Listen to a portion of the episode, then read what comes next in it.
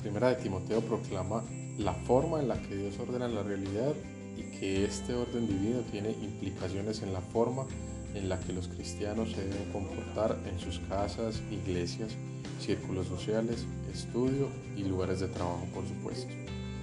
La afirmación más clara del orden de la creación de Dios se encuentra en 1 Timoteo 4, versos 1 al 5. En el verso 4, Pablo declara expresamente que todo lo creado por Dios es bueno.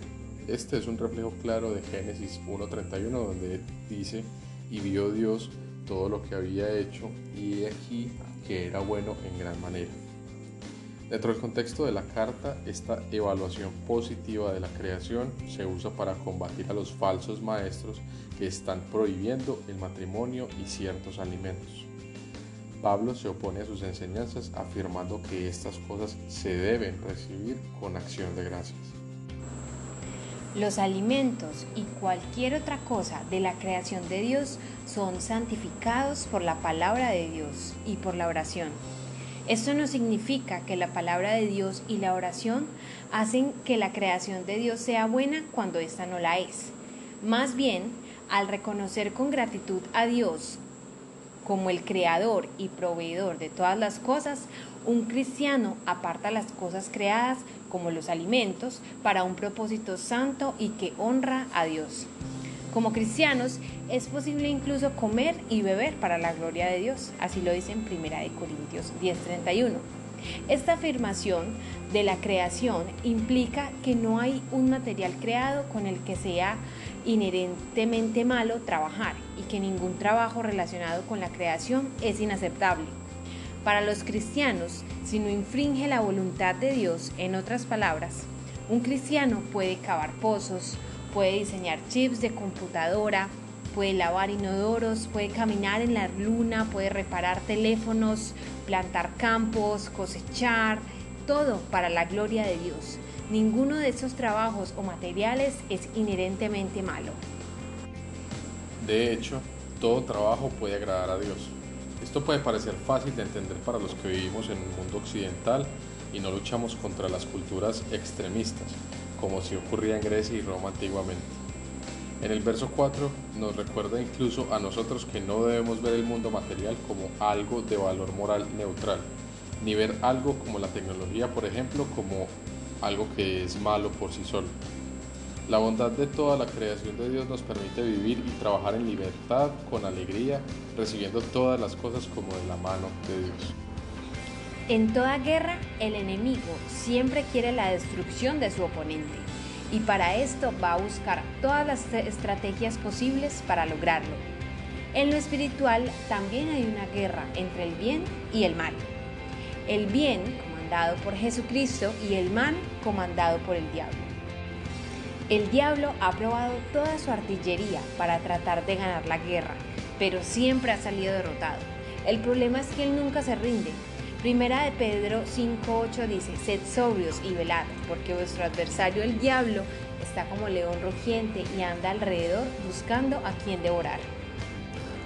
El diablo también está probando una de sus armas que desde hace mucho tiempo estaba alistando y perfeccionando. El ataque no será de manera violenta esta vez, ahora será de manera muy sutil. El diablo es un limitador, un engañador, un mentiroso Así que el arma que está utilizando es la misma que utiliza Jesucristo, solo que la utiliza a su manera y a su conveniencia. Esta arma es doctrinal. El verso 1 dice, pero el Espíritu dice claramente que en los postreros tiempos algunos apostatarán de la fe, escuchando a espíritus engañadores y a doctrinas de demonios.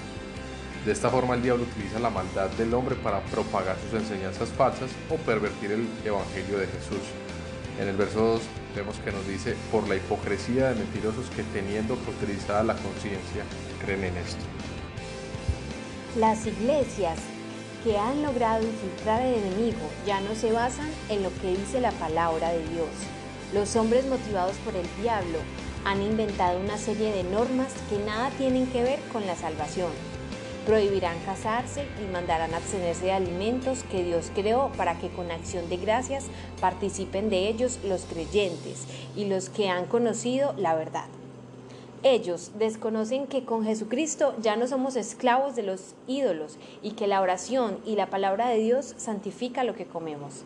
Por lo que Dios creó es bueno y nada es de desecharse, si todo se toma con acción de gracias, porque por la palabra de Dios y por la oración todo es santificado.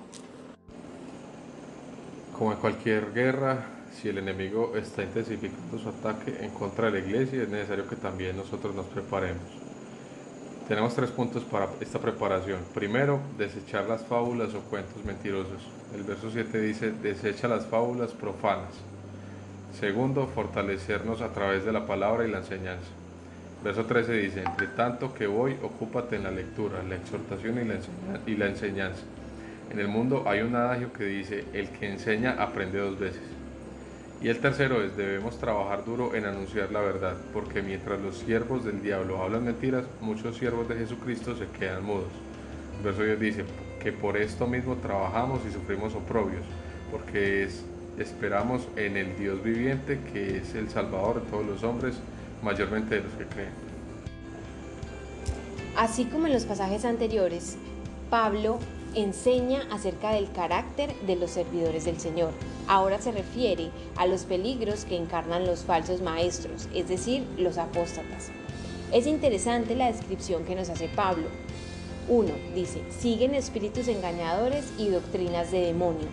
Todo aquello que nos aleje del Evangelio de Jesucristo es del enemigo, no es de Dios. Como segundo, dice que son hipócritas de mente cauterizada viven de apariencias, de reglas que imponen a los demás y ellos mismos no cumplen. Sus reglas son meramente externas. No se puede comer esto, no está bien vestirse de esta manera, no vayan a estos lugares. Lo que comenta Pablo es lo que decía a la iglesia estos personajes a los que Timoteo debe combatir con la verdad. Pero siempre existen personas así. ¿Cuál es el peligro? reducir el Evangelio a un listado de cosas que agradan o no a Dios. Es borrar la esencia del mismo, dejar de ser Evangelio y se convierte en una enseñanza humana y diabólica. Y poner reglas humanas disfrazadas de piedad es esclavizar.